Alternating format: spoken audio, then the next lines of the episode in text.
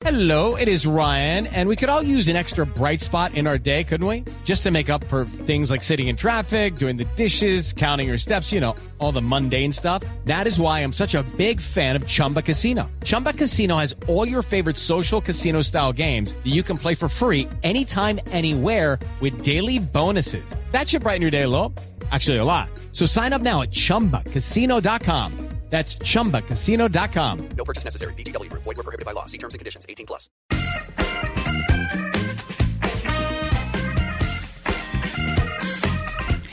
Nueve y once minutos de la mañana. Los saludamos ya por cámara. Nos están viendo, ¿no? Estamos aquí terminando de hacer los últimos ajustes. Estamos con nuestro invitado de hoy, como les habíamos mencionado. Estamos estrenándonos en el streaming de video hoy con Ismael Cala. Ismael, gracias por venir. Qué bien, bueno, pues qué, qué bueno que sea entonces ese estreno en Sí, streaming. pero claro. Mira, En este programa sí, por lo menos. Sí, ah, no, claro. maravilloso. Yo feliz de compartir con todos ustedes. Bueno, y muy dura la madrugada el domingo. Eh, un poco dura, te voy a ser honesto, porque Sí. no sé qué pasó ayer, pero tuve eh, dificultades estomacales. Entonces fue diferente la madrugada. Sí. pero aquí estoy, que es lo, impo- lo importante. Pero importantísimo. Bueno, como ustedes saben, pues Ismael Cala es eh, uno de los periodistas latinoamericanos más importantes en este momento, la estrella de CNN en español, ¿no? Bueno, no, no sé. Yo ¿No? respeto tanto a mis Claro. compañeros que llevan, imagínate, Patricia Yaniot, fundadora hace 20 años de CNN. Mm, no, Eh, sin dudas, sin dudas, eh, estoy en el prime time y compartimos varios colegas el prime time de CNN y bueno, eso ha sido una gran bendición hace casi cuatro años, después de haber pasado por todas las posiciones, porque mucha gente lo que a lo mejor no recuerda Sí. es que yo no inicié hace cuatro años con CNN, si- No, claro. sino desde el 2001 en Toronto como freelancer, luego 2003 en Miami, Mm. luego era el que hacía los boletines de noticias de las madrugadas de fines de semana. Ah, como nosotros. Por exacto, por Le muchos años. pasar por todo. Por todo. Pero entiendo que empezó desde los ocho años, ya estaba con presencia en los medios. Sí. A los ocho años, y fue una cosa sin planificar, ni tiene nada que ver con lo que es mi familia, porque en mi familia yo no tenía comunicadores, estaba en cuarto grado en la escuela primaria, una señora entra al aula y dice, ¿quién quiere leer en voz alta? Y yo levanté la mano y bueno, hicimos varios niños las pruebas y después dijo, ¿a ustedes les gusta escuchar radio? Y yo dije, bueno, sí, sí, me gusta escuchar radio. ¿Les gustaría actuar en programas para niños en radio? Entonces yo dije, sí, perfecto. Y realmente ahí comenzó la historia. Esa señora todavía vive a sus 84 años y es la gran líder vocacional de mi carrera, la gran maestra. Claro. Bueno, usted tuvo eh, una gran aparición y fue muy importante en Cuba, pues lo debe seguir siendo sin duda, pero mientras usted vivió allá, ¿por qué decidió, después de ser un personaje importante en el periodismo cubano, salirse de Cuba? ¿En qué momento tomó esa decisión?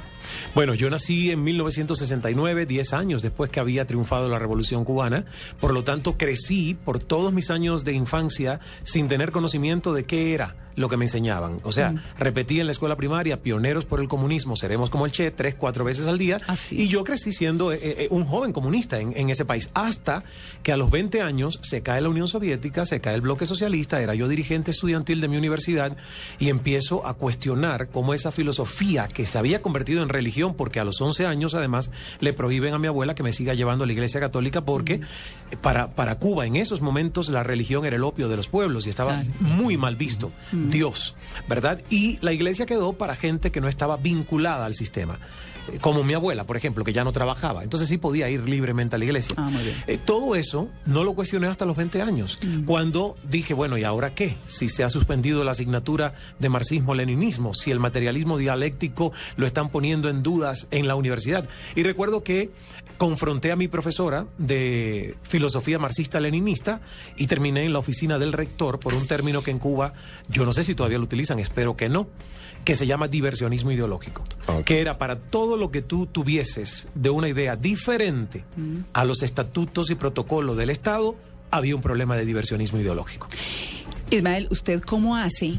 Bueno, porque el tema religioso lo entendemos, entonces quiere decir que usted es católico, por lo que nos está contando. Bueno, lo que pasó fue que yo fui católico monaguillo hasta los 11 ¿Ah, sí? años, casi quería ser sacerdote. Estuvo sí. en misa Sí. sirviéndole al cura y todo. De todo, y, leía también, eh, eh, no solo en la radio, sino también leía en la misa, en Ay, voz alta las palabras del el Evangelio. Evangelio. Ah, Exacto. bien. Pero eh, luego, bueno, ya a los 11 años dejé de ir a la iglesia y empecé a alejarme, no de Dios, pero sí de frecuentar la iglesia. Y luego, mira, cuando a los 20 años yo empiezo a y decir, bueno, ven acá, me han negado a Dios, ahora tengo que reencontrar con escepticismo y con todas las dudas que uno, que uno tiene cuando todavía es tan joven, a los 20 años.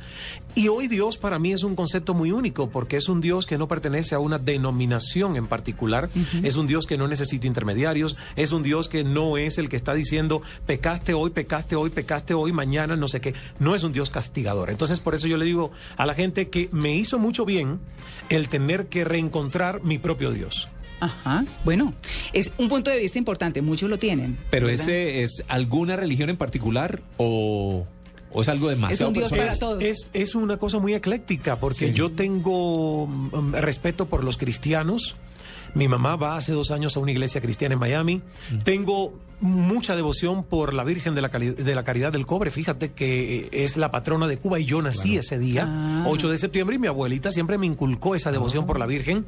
Pero al mismo tiempo es una persona que me he dedicado a, bus- a una búsqueda espiritual amplia. Entonces yo he leído de budismo, he leído de Kabbalah. Se fue para la India. Eh, fui a la India y India, entendí lo complicado del hinduismo, que es una religión que solo ellos pueden entender por la cantidad de dioses que tienen en sus formas de animales y todo eso. Pero traté de entenderlos y desde un punto de vista de no juicio y respeto, valorar esa cosmovisión diferente que ellos tienen de su religión. Y esa búsqueda de la cosmovisión es, es la idea de que cuando te empezaron a prohibir, o esto que vos empezabas a ver de que no, esto no es así, fuiste a buscar esa, esa respuesta. Claro, y por eso digo, yo creo que me hizo mucho bien, porque al final Mm. también uno no puede convertirse en un parásito de la fe. Ser parásito es malo en cualquier circunstancia o instancia. Es de el la vida. fanatismo. Exactamente. Sí. Entonces, cuando uno tiene su libre albedrío y su capacidad de poner en dudas todos esos metaprogramas o archivos que tenemos desde la infancia, que a veces no somos capaces de, de saber quién los sembró y por qué nosotros nunca lo hemos renovado, limpiado, reordenado, a mí me tocó hacerlo. Y entonces al final yo digo, mira, es positivo, porque por lo menos en lo que creo hoy es algo que yo revisé. No necesariamente lo que me sembraron cuando era niño y no podía decidirlo. Sí, fuiste a buscar tu, tu yo interno, como decís en las conferencias, el- el líder que está adentro. Exactamente. Ismael, mm, ¿cómo se fue de Cuba? Porque uno siempre entiende, y, y- y me acordé mucho de esto cuando estaba leyendo sobre usted en el video con Evo Morales, que usted se le pone muy bravo porque Evo le dice, usted se voló de Cuba. Y usted dice, yo Se no me volé de Cuba. Así Exacto. es. Entonces, ¿cómo salió de Cuba? Tan difícil que era salir de Cuba. Bueno, Era muy difícil, muy difícil y de hecho en el libro lo cuento que una... Una vez en 1992, ya yo me había graduado, ese año me graduó de cinco años de estudiar historia del arte, el país estaba con un desabastecimiento brutal, no había prácticamente nada que comer en nuestras casas, apagones de 14, 16 horas, y yo estaba desesperado, tan desesperado que me iba en balsa. De mi ciudad, Santiago de Cuba, no a Miami, porque en el oriente del país no nos íbamos a, Mi- a Miami, sino a la base naval de Guantánamo. ¿Cuál era su ciudad? De- Santiago de Cuba. Ah, Santiago de Cuba. Santiago de Cuba. Y realmente me dejó la expedición, gracias a Dios. Y mi mamá, mi mamá me hizo prometerle que nunca más yo intentaría salir por esa vía. Mm. Que tenía que pacientemente esperar, que ella sabía que yo iba a salir en algún momento porque siempre fui un inadaptado.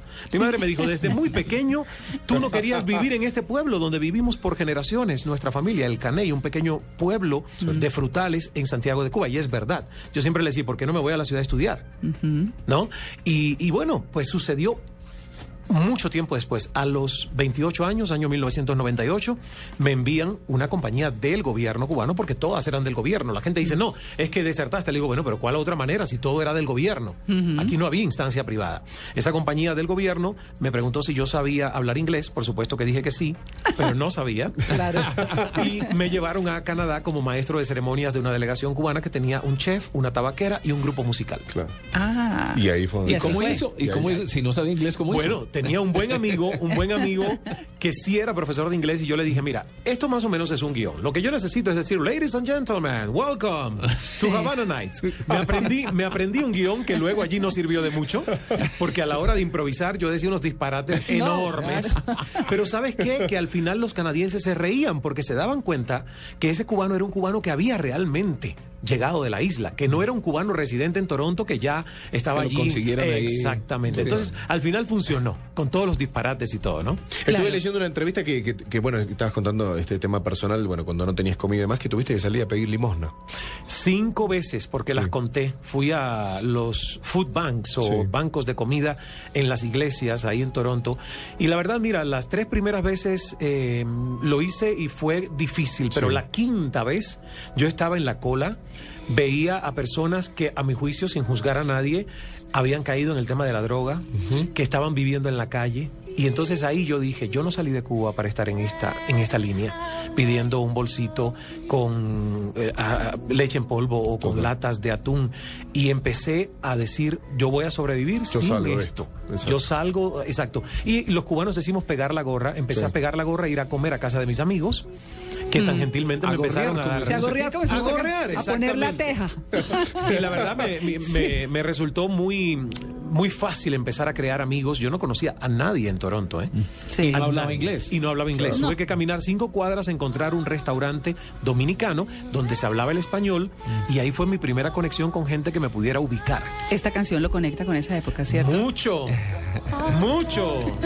Wow, me emociona porque cuando yo llegué a Toronto estaba Titanic, justo saliendo ese año, 1998, además de que Celine Dion es como si fuera heroína nacional en Canadá. Claro.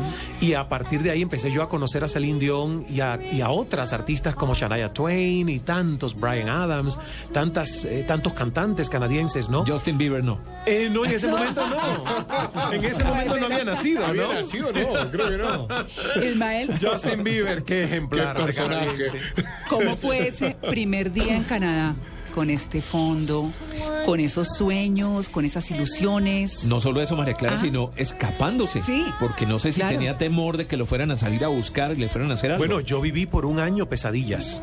¿Ah, La sí? gente no puede entender, claro, porque cuando uno vive en un sistema que ha sido tan efectivo en crear autovigilancia entre sus vecinos, entre sus compañeros de trabajo, cuando yo salí, que llevaba pocos días y meses, en medio de las madrugadas yo me despertaba con un desasosiego porque pensaba que dos agentes de la seguridad del Estado cubano me estaban tomando de la cama y regresándome al país. Madre. O sea, y eso me duró como un año. Una Claro. paranoia. Una claro. paranoia, pero extrema. Cada vez que, me- que alguien me preguntaba por Fidel Castro, yo bajaba la voz.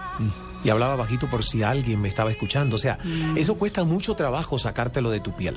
Muchísimo trabajo. Y además yo tuve eh, que pagar el alto sacrificio de dejar mi país, luego ir en el 2001, porque mi abuela estaba ya con principios de Alzheimer. Me dejaron entrar. Regreso en el 2002, 20 de diciembre, y no me dejan entrar. Entonces, la verdad fue un día de gran humillación.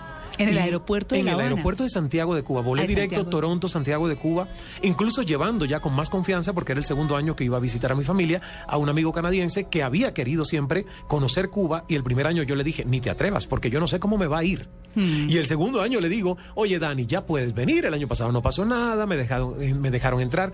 Bueno, pues Dani Ahí tuvo que devolverse también, porque claro, no hablaba español, No. no sabía dónde se iba a quedar, mi familia tampoco hablaba inglés y yo le decía, mira, es tu decisión, tú puedes entrar, pero no sé ni cómo te vas a comunicar con ellos porque no hablan Claro. inglés y tú no hablas español.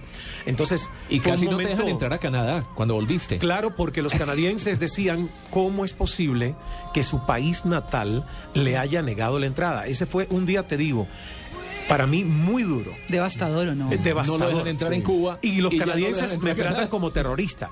De hecho, Ah. ellos abrieron todas las maletas y yo les dije inocentemente, pero ¿por qué ustedes están revisando tanto las maletas si ni a Cuba llegaron a entrar? Claro. Y ahí fue cuando ellos me dijeron, ¿cómo tu país natal no te deja entrar? Increíble, ¿no? ¿No crees que eso te hace tres veces sospechoso?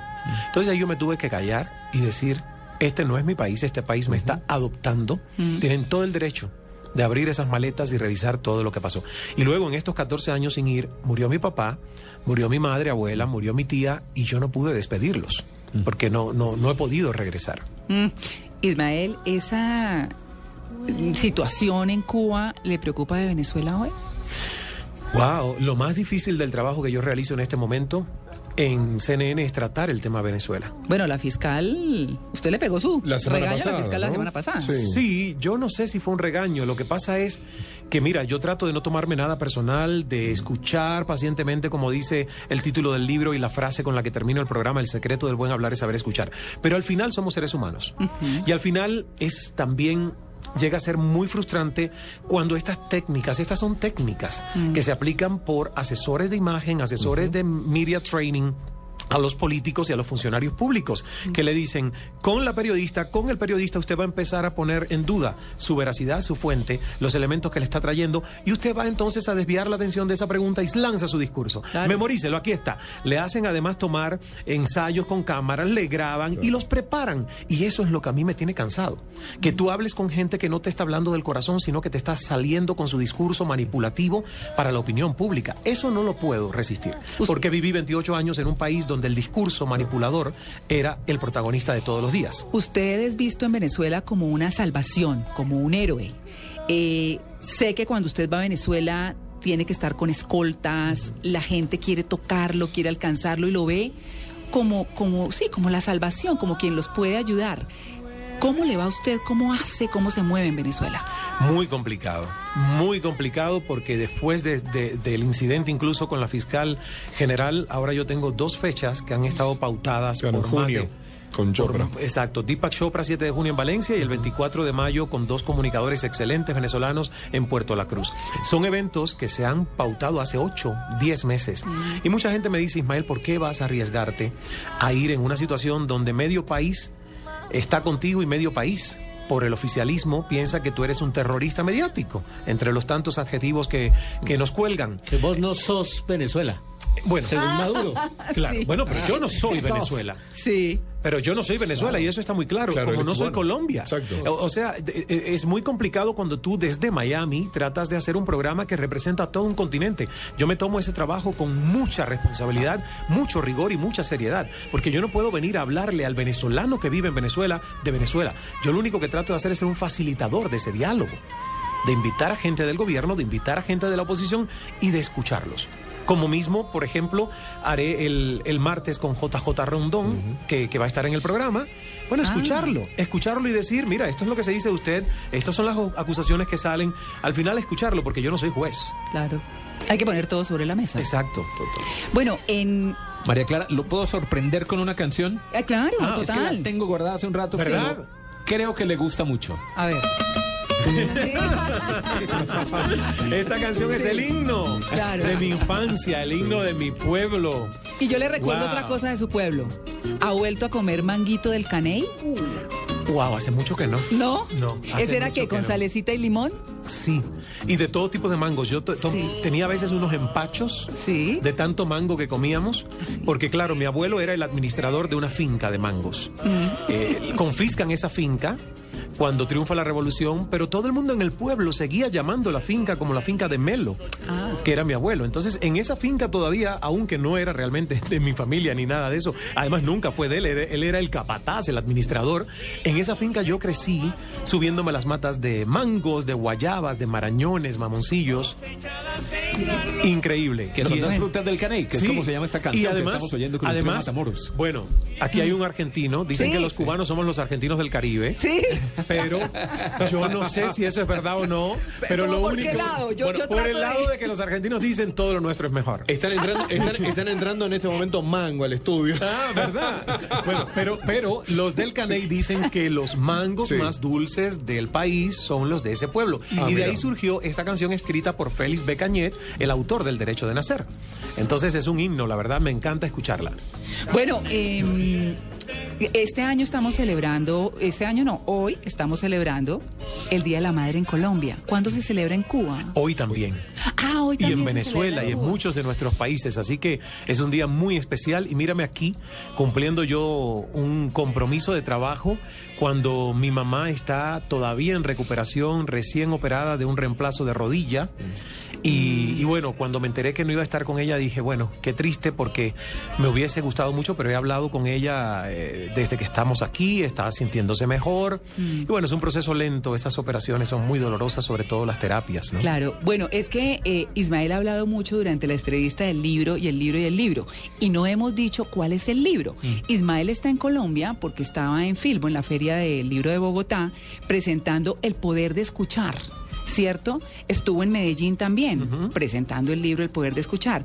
Eso tiene que ver mucho con las personalidades que, que han sido importantes en su vida y que son también muy importantes en el mundo. Hablamos de Larry King, hablamos de Oprah Winfrey, hablamos de Carolina Herrera, por ejemplo, que son pues eh, muy cercanos a usted. ¿Qué le dijo Larry King? Porque mucho tiene que ver este libro con eso y con su desempeño profesional. Cuando yo presento la idea de hacer en CNN Cala, era justamente diciéndoles, vamos a hacer lo que hizo Larry King en CNN en inglés, por 25 años que estuvo él. Y bueno, la verdad, ese es el patrón que yo escogí, estudiar cómo este señor con tanta paciencia escuchaba a sus invitados.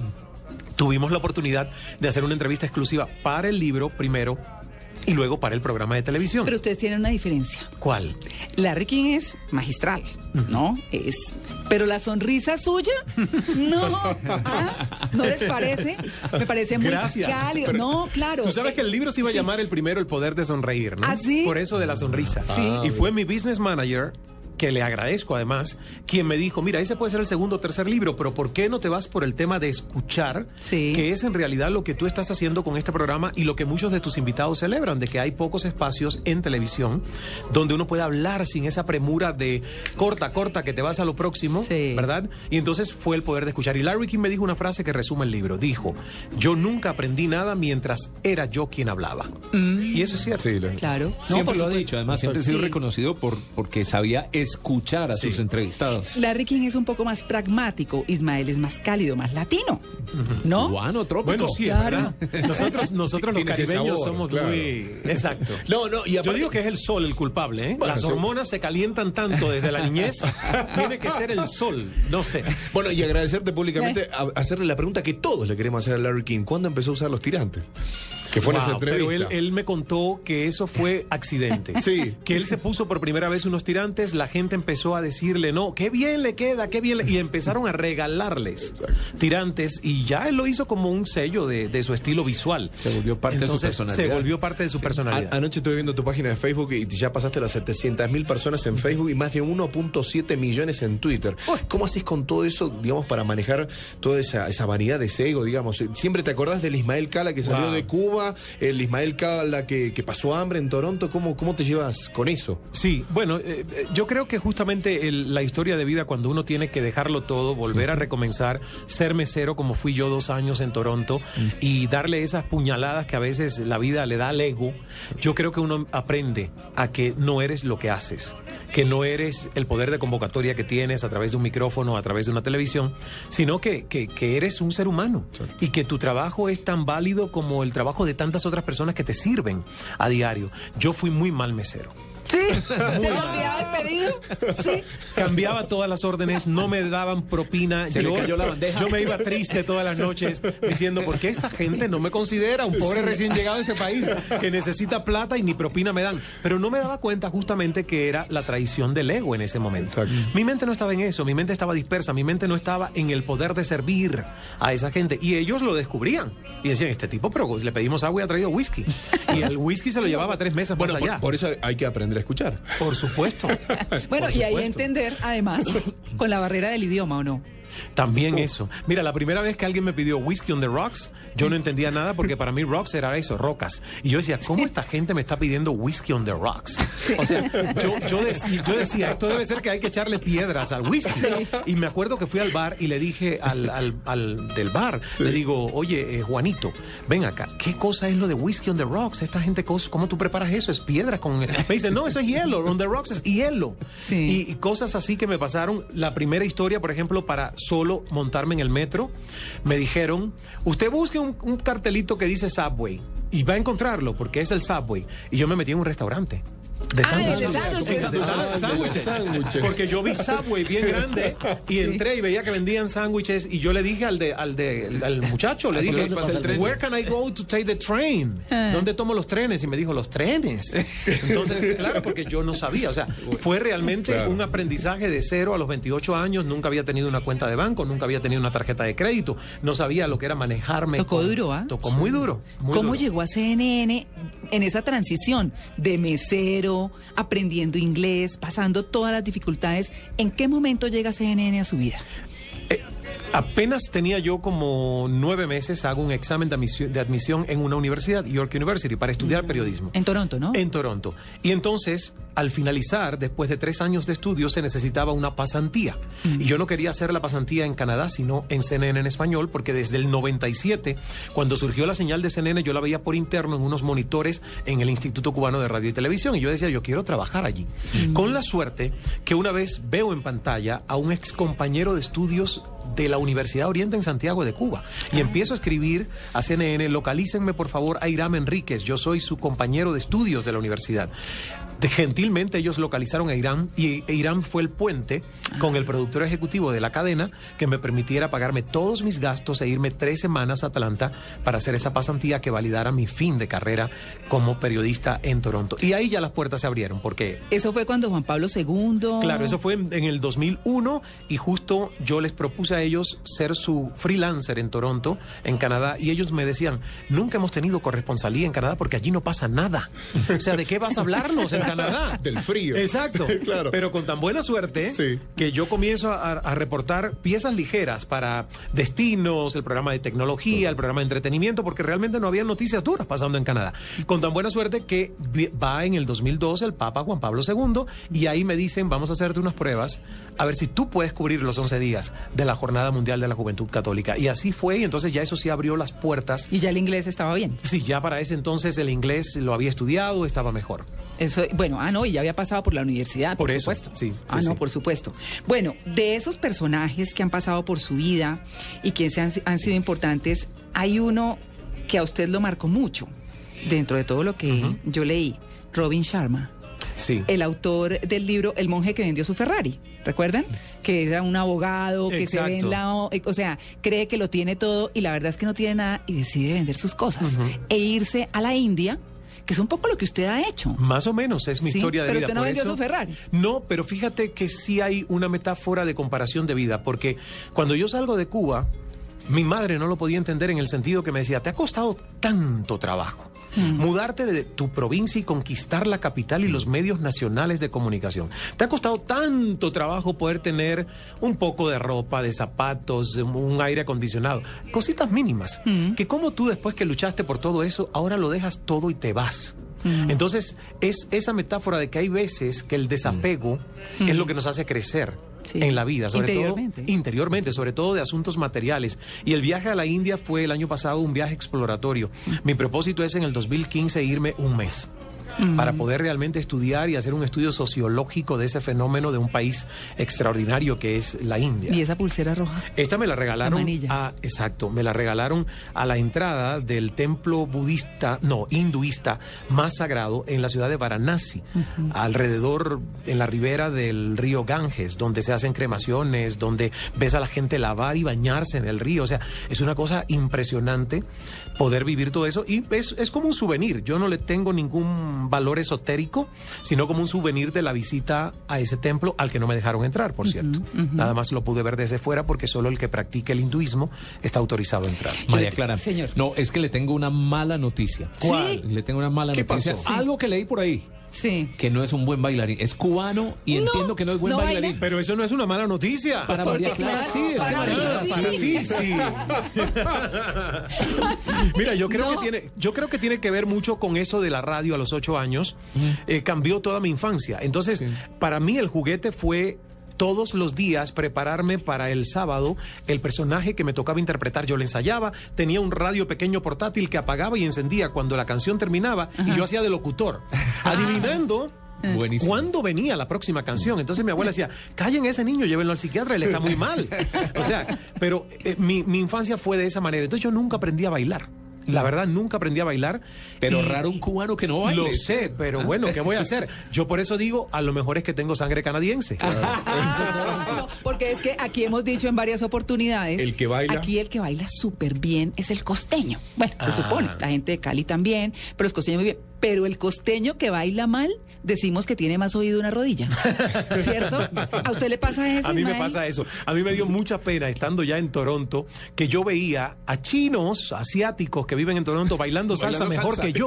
Entonces, entonces yo decía, qué horror, yo soy cubano y esta gente va a una academia de salsa, aprende y baila una salsa impresionante y yo soy de los que tiene que contar un, dos, un, dos, tres, un, Ah, dos, ¿sí? un, dos. Con las claves de la Con música claves, cubana se las claves. puede. O sea, Ajá. es, es, es, es muy malo. Sin embargo, cuando yo voy a un lugar donde hay música tropical, todo el mundo empieza a bailar, yo ahí aprovecho, converso. Cuando se acaba la música tropical y empieza la música en inglés, entonces yo me paro y bailo. Bueno, ahí en ese puntico le quiero hacer una pregunta. Yo tengo un amigo cubano muy especial que me llamó mucho la atención. Hablar con él es maravilloso porque además también como usted vivió todo el tema de crecer en, en- en toda la eh, dictadura cubana y demás. Bueno, pero él dice que él cuando vino a Colombia fue que conoció a Celia Cruz.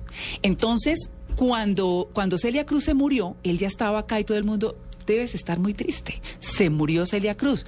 Decía, no, no sé de qué me están hablando. Y yo no lo podía creer. Dice, pero, pero ¿cómo? Si Celia Cruz es uno de los Claro. íconos, dice, en Cuba no se escucha Prohibido, eso. totalmente. No sabemos quiénes son y por el contrario, pirateamos música en inglés. ¿Cierto? Ah, ¿a usted le pasó lo mismo? Totalmente. Ah, yo- mire que, que es, es una curiosidad porque uno se imagina que entonces, eh, ¿cómo se llaman los, los viejitos que se me olvida en este momento? Buenavista- Buenavista Buenavista Social Social Club. Club, sí. Exacto. Y, y- y dice uno, no, esto debe ser todo lo que los identifica a ustedes cuando uno llega a Cuba, encuentra desde el aeropuerto hasta Varadero, hasta todas partes, los músicos con cuerdas cantándole las canciones a uno que uno conoce por fuera, pero que ustedes no conocen. Claro. No entiendo. O sea, es, es una cosa, ¿y cómo bajan la música? ¿Cómo hacen? Bueno, en ese momento Bueno, en yo ese momento, eh, sí. eh, eh, ha pasado tanto tiempo y ya eh, la música es como más accesible Sí. por los teléfonos y todo, pero en ese momento hasta 1998 yo trabajaba en emisoras de radio. Entonces sí conocía a Celia Cruz porque los señores de más edad Mm. me decían, "Oye, quiero que escuches esto." Claro. Este disco que es de Celia con la Sonora Matancera. ¿Y no lo podías Ajá. pasar? No, no, Claro. no, no, en la radio Era no se dentro, pasa, interno. prohibido, era interno. Claro. Y por eso es que yo escuché a Celia de manera clandestina, bien bajito, en esas cabinas de radio que la gente cerraba la puerta y decía, ven, ven, ven, ven, escucha esto. Cuando conozco a Celia, que ella va a Toronto en el 2002, seis meses antes de su muerte, Ah. uno de los últimos conciertos, no estaba dando entrevistas porque evidentemente nadie lo sabía, pero ya ella estaba enferma con el tema del cáncer. Pero ahí es uno de esos momentos en que yo dije, no, yo aquí grito y pataleo, pero esa entrevista la tengo que lograr. Y ella estaba con el camerino entreabierto, Homer Pardillo, su manager, y yo le decía, es que Celia es mi ídolo, es que yo soy cubano y yo escuchaba a Celia de manera clandestina. Sí. Entonces ella escuchó eso. Ah. Y ella dijo, Homer. Y llamó a Homer Ah, claro y le dijo, dale los cinco minutos al muchacho. y Homer me dijo, ok. Ella te va a dar cinco minutos, corre al lobby del hotel, porque terminándose el concierto, si tú no estás con tu cámara en el lobby de este hotel, esos cinco minutos no van a suceder. Y efectivamente fueron cinco minutos, pero es una de las conversaciones más entrañables que yo he tenido con Celia. No sé si esa conversación fue el motivo por el que no me dejaron entrar en Cuba, porque cuando este incidente sucede, el cónsul de Cuba en Toronto, yo voy y le digo, ¿cómo es posible que ustedes me han cobrado tanto para yo entrar a mi país y me han negado la entrada? Dice, es arbitrario, sucedió por cuestión del oficial de migración, tú no estás en ninguna lista negra. Y me dice, pero a propósito, ¿Por qué en esa entrevista con Celia Cruz tuviste que decirle que Celia exporta más azúcar al mundo que la industria azucarera cubana? Ah. Entonces ahí, Ahí- le dije. ¿y me quieres hacer pensar que todo fue Claro. un error así arbitrario de, de la decisión personal de este oficial cuando tú me estás reclamando que yo a, a Celia le hablé de algo de política? Que además le dije toda la verdad, la industria azucarera de Cuba se fue a las ruinas. O sea que no le dije nada que no era... Ella, ella, ella desperdigó y, y, eh, llevó azúcar Sí. por todo el mundo. O sea que Azúcar. no, azúcar, por Claro. Dios. Te, Claro. te saca un poquito de la política, pero nos mantenemos en la música. Vos sabés que, mira, a- escena, tengo que hacer una fiesta mañana, no sé qué música poner y tengo que llamar a Ismael Cala. Te digo, hola, ¿qué tal Ismael? ¿Cómo estás? ¿Qué tal Diego? ¿Cómo estás? Ismael, ayúdame. Dame tres temas musicales que más te gustan, sean Yo le tengo uno. Te voy a dar uno. A ver, Sí. sí. Tú puedes poner a Carlos Vives, Sí. porque Carlos Vives me fascina la música de Carlos Sí. Vives. Bueno. Puedes poner el último tema de Enrique Iglesias con gente de zona, Sí. que estoy obsesionado con esa mezcla que ha hecho Enrique Iglesias con De Ser, de Óigala. Bueno. Ajá. Ahí está. ¿Qué, qué, qué título con tanto sabor, No, ¿verdad? Pero buenísimo. Buenísimo. A mí Enrique Iglesias, eh, Iglesias me ha sorprendido, lo conocí Sí. muy joven cuando vino a Colombia, pero ha hecho un giro interesante en la música. Y que además se mezcla con todo el mundo, eso es lo que hoy... Mira, a mí me dijo Pitbull, otro cubano al que yo admiro, porque Sí. tiene una visión de crear un plan estratégico a tres y cuatro años, y Pitbull me dijo, es que ya hoy la música que no se ensucia no es buena música. Yo le dije, ¿cómo que la música que no se ensucia no es buena música? Me dice, sí, Ismael, antes el bolero era el bolero, antes la balada era la balada, pero hoy hay que mezclar, hay que ensuciar con un poquito de hip hop, o de rap, o de urbano, lo que, y es verdad, fíjate, es fusión. Carlos vive Pitbull. Y otro de mis favoritos Enrique ahora. Iglesias, que está Ah, eh, Enrique, mira, claro. Enrique Iglesias, Pitbull, pero eh, música americana, te digo, hay un DJ que se llama Avicii. Sí, Que exacto. yo digo, wow, eh, es un genio Estuvo en haciendo. Australia la semana pasada. Exactamente. Sí. Música que yo la escucho y yo digo, quiero hacer cardio, quiero correr, quiero bailar, quiero vivir, ¿no? Claro. Que le- Pero, además raro, ¿no? Porque no aprendió a bailar la salsa ni todo esto, pero la música americana sí la baila. Y el tema de, de Enrique Iglesias se llama Bailando, Tito. Sí. Ah. Pero es muy divertido verme bailar. Sí. Claro, porque es una arritmia, una arritmia que la gente no la entiende. Sí. Dicen cómo este tipo puede realmente moverse así. ¿Cómo es cubano? Es cubano, pero yo bailo de un lado para el otro, el mismo pasillo todo, Llamen todo a el un tiempo. médico. Llamen a un médico, un Algo ortopédico. pasó. Bueno, un médico, usted tiene un amigo muy especial que es un médico muy famoso en Miami. Cierto. Eddie Armas. Eddie Ah, Armas. Eddie Armas, es Sí, como un hermano. Sí. Es como un hermano para mí. Es eh, un hombre afamadísimo por el tema de adelgazar y la estética y el rejuvenecimiento, pero es un gran es. amigo suyo. Un gran amigo. Es de esos hermanos. Yo siempre digo Es que cubano uno también. es cubano. Y mira, la historia de Eddie Armas es una historia de superación increíble. Hoy por hoy, alguien que sí salió en balsa de Cuba, Ah. como salió él, Ah. hace unos tantos 20 años, sin habra- hablar inglés, siendo médico y tocándole el duro proceso de revalidar su título en Estados Unidos. Claro. Y hoy ser no solo médico, sino empresario de sus propios negocios, son historias que a mí me inspiran.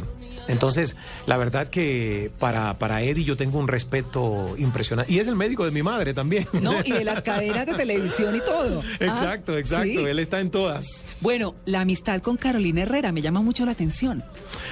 A mí también, porque Sí. yo no lo... No, a mí también, porque yo, mira, es una de esas entrevistas que se lograron después de un año de mi equipo de producción con su equipo de relaciones públicas, decir, ¿y cuándo ya puede venir a Miami? Entonces llegó la oportunidad en que fue a inaugurar una de sus tiendas en Miami y nos consiguieron la entrevista en el estudio. Y yo decía, ¿cómo yo veo a esta señora a la que no identifico de carne y hueso, a la que no me la imagino yendo al baño, a la que no...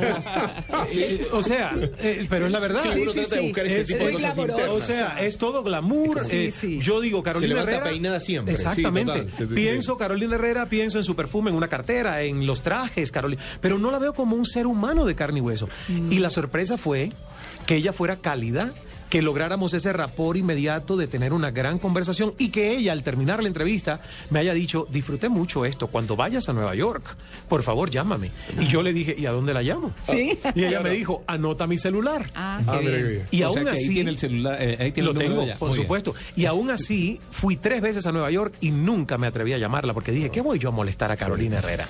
Hasta la cuarta vez que fui y le dije, Carolina, voy a estar en, en Nueva York, vamos a vernos. Y de ahí entonces salió la invitación a que yo usara su ropa en el programa. Ah, ve, le, salió, ella- salió el pato. Pero Eh, bueno. ella me viste para, para el programa de televisión. Perdón, hago una pregunta. Sí. ¿Con quién se siente más cómodo entrevistando a un político duro o, por ejemplo, a Pandora, que, la- que- que lo estamos viendo en este momento en CNN en español, ah, mientras está aquí con nosotros, Está está, al aire ¿Cómo en CNN en español. ¿Con quién se siente más bueno, es que, es que los domingos y los sábados en la mañana sale lo mejor, dos de los mejores Sí. programas de la semana. Eh, mira, depende, Mm. porque a mí me ha gustado muchísimo cuando he conversado con, cuando conversé con el presidente Juan Manuel Santos, me pareció una conversación interesante y hasta cierto punto cuando yo le hablaba que tanto hay de hipocresía en la política y en la diplomacia, que él con- contestó, pues sí, sí que lo hay, quien le diga a usted que no, le va a mentir. O sea, yo disfruto más que el tema como tal o lo que hace el personaje, lo auténtico que pueda ser. Claro. Es más fácil esa autenticidad a veces cuando son artistas porque tienen menos escudos que protegerse Claro. para la, de, de la sociedad. Los políticos, imagínate, hay una agenda por detrás, hay unos intereses de temas importantes en los que tienen que convencer a su electorado de apoyarles proyectos, entonces es mucho más complicado. Usted ha dicho que Álvaro Uribe ha sido de lo más difícil. Eh, uno de ellos, pero esta última tercera conversación fue excelente. La segunda, yo pensé por momentos que él se iba a, a parar de la silla, pero en la tercera, en uno de los cortes comerciales, me dice, Cala, usted está hoy de buen humor. ¿Ah, y, yo le dije, y yo le dije, discúlpeme, presidente, pero aquel que está hoy de muy buen humor es usted. Sí. Sí, porque, porque fue tensa, pero jovial. Claro, Lo he visto yo mucho a usted estos días haciendo sus programas desde México. Sí. No, lo que hizo desde México. Y esto va a que lo vi una noche, eso sí no voy a decir el nombre, con una actriz mexicana. Ay, pero me pareció que usted, esos entrevistados que uno dice, pero ¿cómo- ¿qué más le pregunto? ¿Por dónde me voy? Ya sé de ¿Qué- quién hablas. Sí, no, sí, sí, dejémoslo así.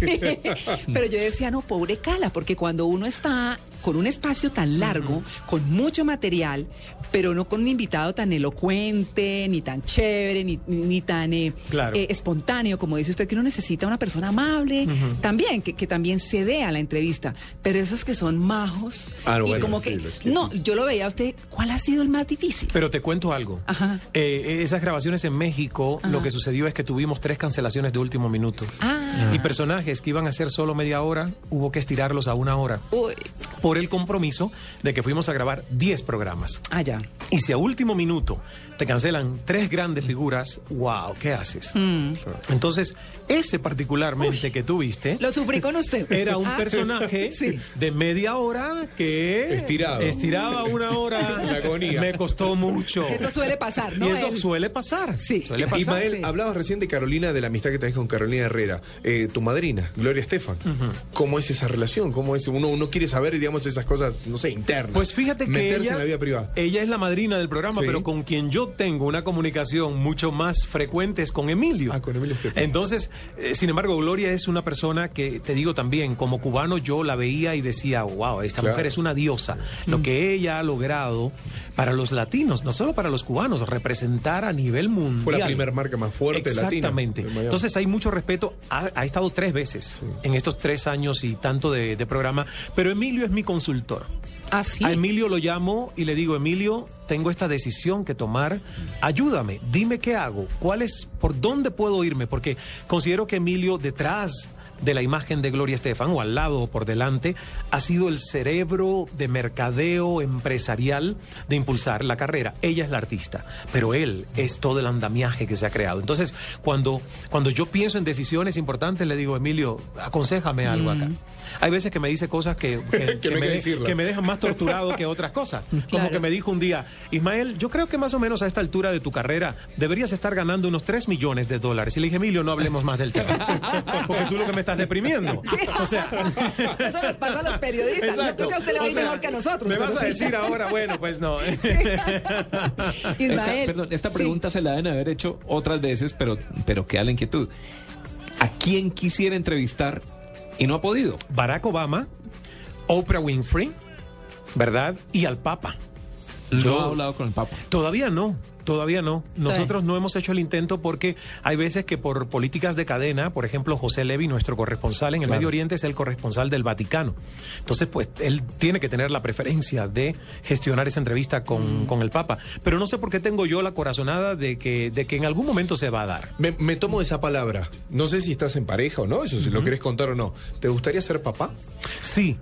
En algún momento me gustaría ser papá, no sé cuándo. Eh, pero con ese papá tan alegre, buenísimo. Voy a cumplir 45 años Sí. eh, este 8 de septiembre y en algunos momentos ha sido mucho más fuerte Ok. el interés de ser padre que en otros. Lo que pasa es que yo he vivido ciclos a destiempo. Ah, sí. Sí, por ejemplo, ahora que tú me ves que todos los fines de semana yo me monto en un avión para ir a un lugar diferente, eso lo debía haber hecho de mochilero cuando era adolescente y no lo hice. No ¿Cuántos pude- años tienes, Ismael?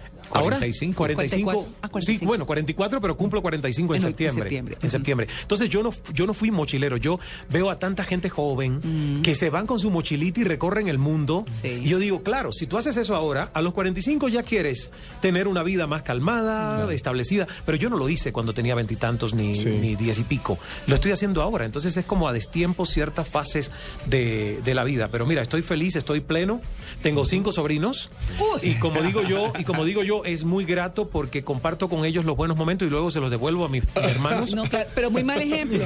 No sabe bailar. No, no O sea, no lo cuide la gripe, sobrino. No, es que a mí me encanta como baila Chayán, por ejemplo, me parece lo máximo. Pero yo le quiero preguntar algo. Yo sé que hay una grupo familiar en Santander que es de apellido Cala. Son 600 o 700 personas. Aquí Sí, en Colombia. En Aquí Colombia, en, Colombia, Bucaramanga, sí. que lo Me han, han invitado. invitado. Sí, ¿qué pasa ahí? Mira, dos años seguidos me han invitado y todo comenzó cuando en el 2000, fue en el 2012, la Cumbre de las Américas en Sí, Cartagena. sí. 2012, que yo vine a cubrir la cumbre con el programa y se me acercó una señora y me dice, somos primos. ¿Así? Y yo le dije, ¿cómo que somos primos? ¿Usted es cubana? Me dice, no, yo soy colombiana, yo soy de Bucaramanga. Le digo, Sí. Ah, pero mire, que yo sepa, yo hasta donde sé, nunca he escuchado a en mi familia, familia. Sí. que haya estado acá en Bucaramanga. Me dice, no, no, es que aquí somos más de 600 familias con el apellido Cala. Me presenta a su madre y ¿sabes cómo se llama su mamá? Ah. Gloria Cala Cala. Ah, ¿Y sabes cómo se llama la hija? Gloria Calavera. Vera. Calavera. Entonces, eh, ellas me hicieron la invitación, no he podido venir porque a veces me lo recuerdan cuando ya para esa fecha hay otro compromiso, pero sí quisiera venir con cámara a Sí. grabar esa celebración y a encontrar realmente cómo esa gente logra todos los años hacer un un, árbol ritual. genealógico. Exacto. Ah, Y deben ser los mismos. de- de- la raíz debe ser la misma. Debe ser igual. No, Yo aparte, no sabía. imagínate el cumpleaños después de Ismael. Son como mil personas. A invitar. Claro. Mire, Cala es un apellido muy sonoro, entonces le funciona para todo. ¿Cierto? El, Cala Enterprises, que es su empresa, tiene de todo. Entonces usted va a hacer una cosa que se llama Escala, que es tiene el apoyo de A otro Winfrey, nivel. A otro nivel, ¿cierto? Eh, empezó sus programas también como Calando, Sí. ¿cierto? Le he Eh, sacado el jugo al apellido. Exactamente. Y tiene el Centro de Aprendizaje de Liderazgo para las Américas, Cala. Si ustedes miran, cada es Cala. Claro, Pues claro. le- le- el universo conspiró en su favor. Conspiró de muchas maneras, porque fíjate que cuando yo empecé a darme cuenta que estaba escribiendo un libro que se llamaba El poder de escuchar, Mm. ya lo sabía, pero no se había conectado las dos cosas, que Ismael en hebreo significa Dios te escucha. Ah, qué bien. Entonces es lo que dices, o sea, es una complicidad de que muchas de estas historias han salido por, pues no sé, pensamientos que han bajado. Yo pienso que son misiones también que Dios ha sembrado en que comparta, ¿no? Hablabas de Dios recién. Llegás a ese lugar, a ese mundo, a esa luz, a esa energía. ¿Qué es lo primero que le preguntás? A Dios. Sí. Yo tengo una pregunta para Dios y es, si todos somos hechos a tu imagen y semejanza, ¿por qué hay tanta maldad? ¿Y por qué no todos estamos desde el lado de la generosidad, del amor, el compartir? Eso siempre me ha llamado la atención. Ismael. El libre albedrío, supuestamente. Claro, también Claro, está, también ¿no? el libre albedrío. claro. Sí. Sí. Eh, para terminar, lamentablemente, Sí. se nos quedan, mire, Pasó volando. yo Oye, usted- pero es que ustedes hicieron un Ah, examen del FBI para ah, traerme aquí. Pero total, total. Eso no fue una investigación periodística. Además- Eso es un criminal background check. Hablamos con Fidel. Aquí está todo. Aquí está todo. No, pero Ismael, es que no, le voy a decir esta investigación que no Sí. tiene. Lo que usted ha dicho que todo el mundo quiere saber, pero que no. ¿Con quién se acuesta usted? ¡Wow! No. no, no, no, es que no le estoy preguntando Ah, ¿tú me eso. vas a preguntar no, eso? No, no, no, te voy, no, no, no, no, no. No, estoy diciendo Es que, lo que faltó. en lo que yo leí, Ah, es lo que faltó. faltó en la información, porque en la información decía que Ismael, que usted siempre decía que lo único que falta que me pregunten es con quién me acuesto. Pues yo no se lo voy a preguntar. No, pero sí me lo han preguntado. Muchas veces. De hecho, llegué Sí. una vez a, a una conferencia de prensa en República Dominicana donde cada periodista tenía una pregunta Sí. y la primera pregunta de la primera periodista fue ¿cuál es tu orientación sexual? Y Ah. ahí aproveché y le dije, qué bueno que me preguntas eso porque fíjate, tengo sexo con humanos hasta el día en que venga alguien y me diga que conoció a un extraterrestre que lo hizo muy bien y yo me apunto y pruebo. Somos dos. Exacto, porque yo digo, porque yo digo, ¿por qué el morbo? Sí, Entonces, sí, tiene esa pero, cosa de pero el, el problema es que, ¿sabes por qué yo digo que uno tiene que la cajita de Pandora no abrirla? Sí. Porque una vez que abres la caja de Pandora Se te es meten. voraz, insaciable. Sí. Y si yo quiero que los titulares que aparezcan sean por mi mensaje, por mi trabajo profesional y no por al estilo Kim Kardashian Ay, sí. De verdad, de Sí. reality shows, Sí. uno tiene que proteger eso. ¿De acuerdo? Total. No, entonces- no, pero yo solamente estaba diciendo. Pero, pero para cerrar, para cerrar. Ahora, Ismael- en Ah. interno, fuera de micrófonos, yo te lo digo. Ah, bueno. Y lo contamos Y dentro el sábado que viene lo contamos. Cuando ya Ismael se vaya. Exacto. Ismael, el, ul- el- el próximo libro, usted está aquí promocionando el que del que veníamos hablando, que es El Poder de Escuchar. Pero está preparando un libro, Tito, escuches este título. A ver. El buen hijo de... P. De P. El Un buen hijo de de P. Sí. No, no, no, Tito, no. de P. No, no, no, de, De P. P. ¿Pero qué es? De P. ¿Política? Ah, ¿Qué ah, es? ¿Ves? Porque esa P, eh, al final es, al final el propósito del libro es cambiar paradigmas, poder desarrollar esa capacidad que tenemos todos los seres humanos de dar nuevos significados a códigos adquiridos en nuestra infancia, en nuestra adolescencia, y esa es una frase prehecha, no sé quién la inventó, pero nosotros la repetimos con ese mismo peyorativo, negativo significado que alguien le dio hace cuánto tiempo, a lo mejor ni sabemos. Esa PNL rara que Exacto. Interna. Entonces, el personaje, porque es una noveleta de ficción, una fábula inspiracional al estilo Coelho, el personaje es un joven con miedo al compromiso que su novia lo bota diciéndole, no pensé nunca decirte que eres un buen hijo de P. Nueve años y no te quieres casar conmigo. Él busca ayuda con un life coach que le ayuda a reprogramar su mente y convertir ese un buen hijo de P en la frase para reconquistar a Mari, su novia. Entonces, al final es un buen hijo de pasión, paciencia y perseverancia. Ah. Ah. Nada de lo que habíamos nada que pensado. ver. Nada. No, pero busquemos es- el libro por la portada. Pero ¿eh? si decía la otra, levantaba la audiencia automáticamente. Bueno, pues hemos llegado al final de esta entrevista. Lamentablemente, Ismael, infinitas gracias. Gracias. Toda nuestra admiración. Eh, qué bien que esté en Colombia, que vuelva por acá. 26 de junio estoy en el Teatro Mayor con una conferencia. Julio Ya ahí Mario sí- Santo Domingo. Ahí es. Sí. Eh, ya eso sí va a ser un, un show conferencia con todo. Hay eh, luces, hay piñatas, hay interacción con el público.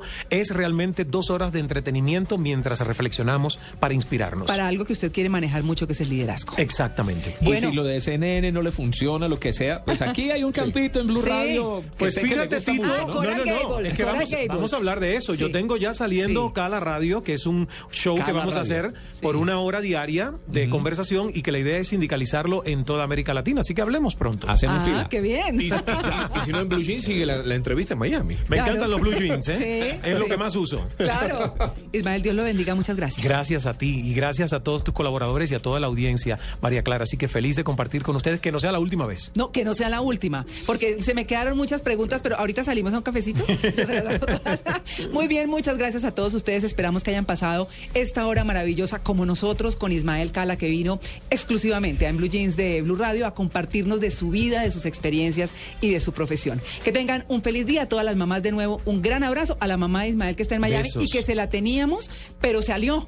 Entonces se salió. Se le Sí. íbamos a poner al teléfono, pero no pudimos. No Así que. Wow. sí. Seguro fue a la iglesia. No sé, pero la señora dijo que ha salido. Wow.